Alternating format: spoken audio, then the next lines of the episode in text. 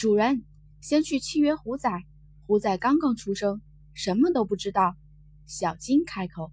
惊鸿微微勾唇，转而却是想到了什么，转头看向傲孤一寒。傲孤一寒，为什么你没有契约灵兽？还不等傲孤一寒开口，只见小金微微翻了翻白眼。主人，你只以为灵兽谁都能契约的呀？还不是因为……话说到一半，小金却是意识到了什么，所有的话全都吞了进去。嗯。惊鸿挑眉，疑惑地看着小金。小金讪讪地笑了两下，反正主人，你去契约没错的。傲孤一寒也只是点了点头。没错，灵兽不是谁都能契约的，至少连他都不能。当日在东景第一次见到惊鸿之时，他便大为震惊。契约灵兽之说，他曾经听过，但这些都是传说。没想到现实生活中真的有人能够契约。傲孤一寒微微眯起了眼，对惊鸿的身世第一次开始思考起来。他也知道惊鸿并非当日安阳家的血脉，就是不知他的身世究竟是怎样。一旁的惊鸿见着小金不愿多说，也只是眸光暗闪，再是不多问一句。他知道，不管小金做什么。都是为了他好，想着惊鸿颔首，好，我这就去。于是整个人直接飞身上前，却就是此时，洞外突然传来了无数陌生的气息。下一刻，几个参差不齐的身影出现在了洞外。呀，这里竟然有打斗过的痕迹！一道清亮的女声传入。下一刻，他再是惊讶的开口。爹，快看，那里有人！几个身影缓缓走入，为首的是一个尖嘴猴腮的老头。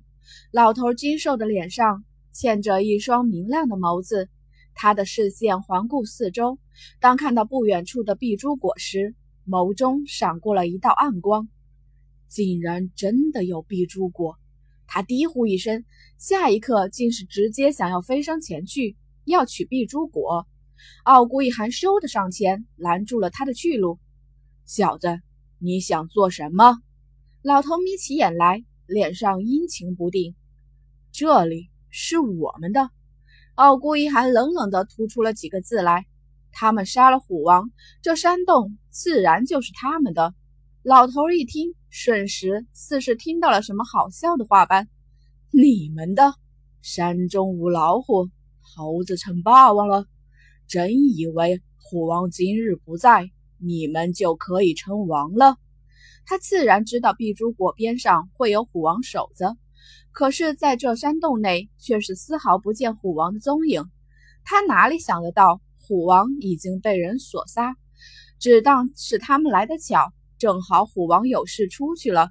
老头说着，视线扫过一边四个徒弟，示意他们上前去拿碧珠果。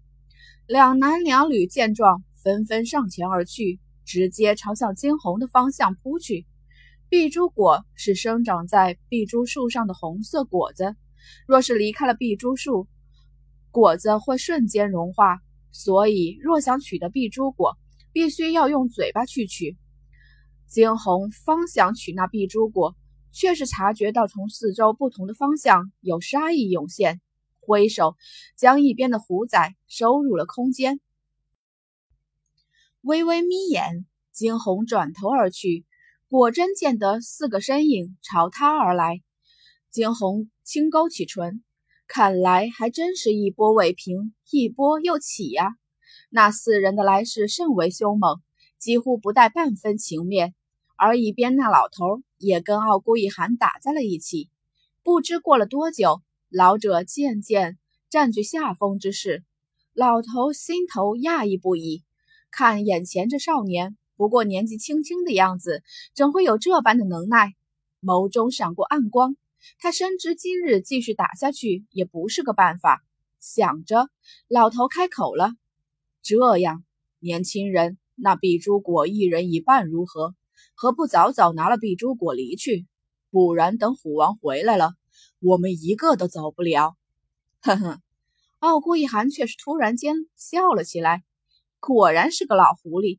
且不说碧珠果能不能平分，若是到时候真的拿到了碧珠果，指不定这老头又会想到什么阴谋诡计。再者，这虎王是他们杀的，碧珠果凭什么要分给这个老东西？傲孤一寒唇角缓缓勾起一丝冰冷的弧度，他问出口来，语气中不带一丝一毫的情感：“知道那虎王去哪里了吗？”我怎知？方才。他被我们杀了，所以若是不想跟虎王一样的下场，那便趁早离去。你说什么？老头低呼：“你们杀了虎王！”傲孤一寒冷冷的视线扫过他，再是不作答。那双黝黑的眸子，这一刻反似深不见底的万年寒潭。老头一眼望去，竟是感觉如芒在背，额上缓缓地沁出了冷汗。可是，今日他非得到碧珠果不可。他的实力一直停留在先天顶端，不得晋升。五年了，试了无数次都没有办法。如今，只有碧珠果才能帮他越过这个坎儿。只要达到了后天境地，那么从此以后，他李家更是一步登天。以后那什么宇文家、艾家，他李家将再不会忌惮他们。不错，这个老头正是李家的家主李洛天。想着，李洛天悠悠地笑出声来：“我管你是谁，总之今日碧露果是我的了。还有，你凭什么认为那虎王是你杀的？分明是方才我与我女儿几个一起合击，最终才击毙了虎王。”听着这话，好古一寒先是一愣。显然，他没想到李洛天会这么无耻，微微摇头。傲孤一寒轻叹：“这个老头还可不可以更加无耻一些？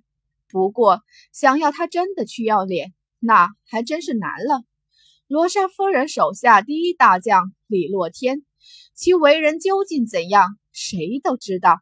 想着，傲孤一寒眸中慢慢的都是冷意。与此同时，李洛天已经摆好了所有的架势，试图与傲孤一寒拼个你死我活。他偏不相信一个年纪轻轻的小辈会有多大的能耐。那一声青衣四周涌起了无尽的气势。见此，傲孤一寒冷嗤一声，不过还停留在先天而已，竟然敢跟他后天叫板，真是不要命了。这一刻，他再是不隐藏自己的实力。他微眯双眸，紧接着身上涌现出了更为强大的气势。既然你说那虎王是你杀的，那便证明给我看看你李洛天的实力究竟如何吧。语气中不尽的嘲讽之意。